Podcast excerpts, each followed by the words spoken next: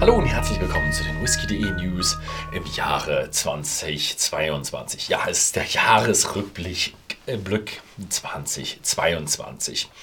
Und ich werde so ein paar Blöcke machen mit verschiedenen Themen und da werde ich dann in diesen Blöcken ja, chronologisch runtergehen. Der erste Block heißt Artback. Gleich im Januar gab es bei Artback im Jahr 2022 den Artback Fermentation.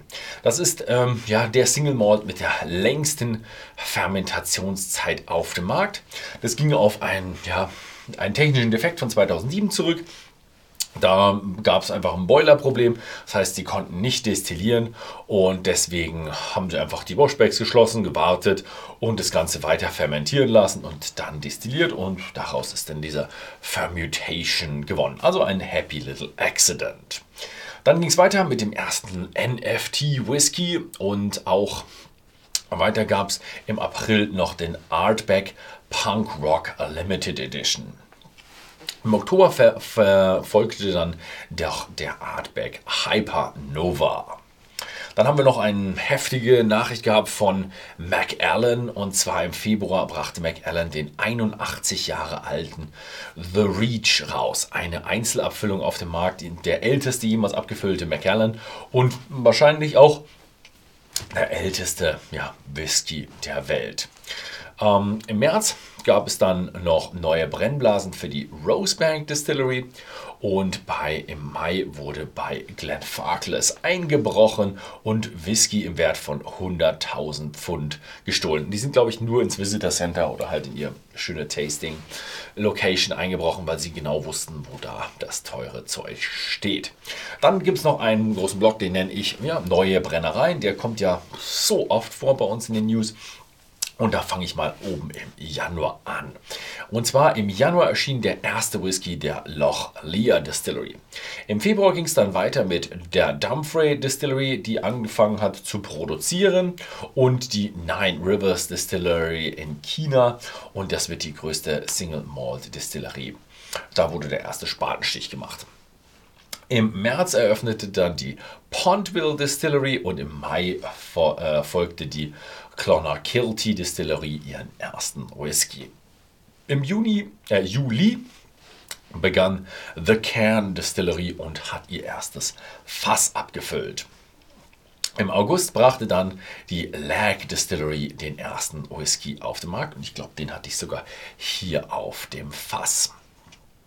Ja, was es dann noch Schönes gab, von äh, Jack Daniels gab es im Oktober den ersten Single Malt äh, für 2023. Hoffe ich auch mal, dass ich da einen aufs Fass bekommen werde, weil ich echt gespannt bin, was so eine Brennerei mit ja, so einem riesigen Output, ob die auch richtig guten Single Malt in Qualität produzieren können. Bin gespannt. Ähm, rechtlich hat sich auch eine ganze Menge getan, da habe ich auch einen kleinen Blog. Und zwar soll der English Whisky zu einem geschützten Begriff werden. Also die Engländer wollen auch Whisky als Begriff ähm, ja, bringen. Ähm, dann gab es im November noch eine Klage von Jack Daniels am obersten Gerichtshof gegen diesen Hundespielzeughersteller. Das war dieser Number Two on Your Carpet oder so. Und im Dezember gab es dann den Prozess mit Conor McGregor.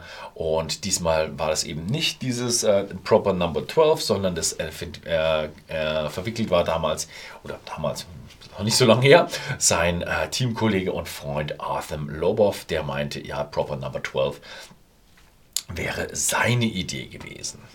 2022 wurde auch viel in die Whisky-Welt investiert oder in die Industrieindustrie ähm, investiert.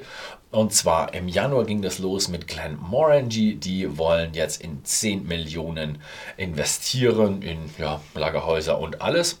Im März gab dann Edring bekannt, dass sie Lagerhäuser für Glen Rothels bauen wollen. Im Mai war Dalmor dran und die hatten eine Erweiterung der Brennerei bekannt gegeben. Im Juni Four Roses mit Lagerhäusern Wert von 23 Millionen. Im August 400, 400 Millionen US-Dollar der Booker No Distillery. Also die wollten, glaube ich, sogar noch mehr investieren. Und äh, dann noch im September äh, wird nochmal 400.000 bei normal bei Jim Beam investiert. Äh, Im November ging es dann weiter mit Sazerac, die 600 Millionen äh, US-Dollar in Lagerhäuser investieren. Also man merkt schon, wo wie investiert wird.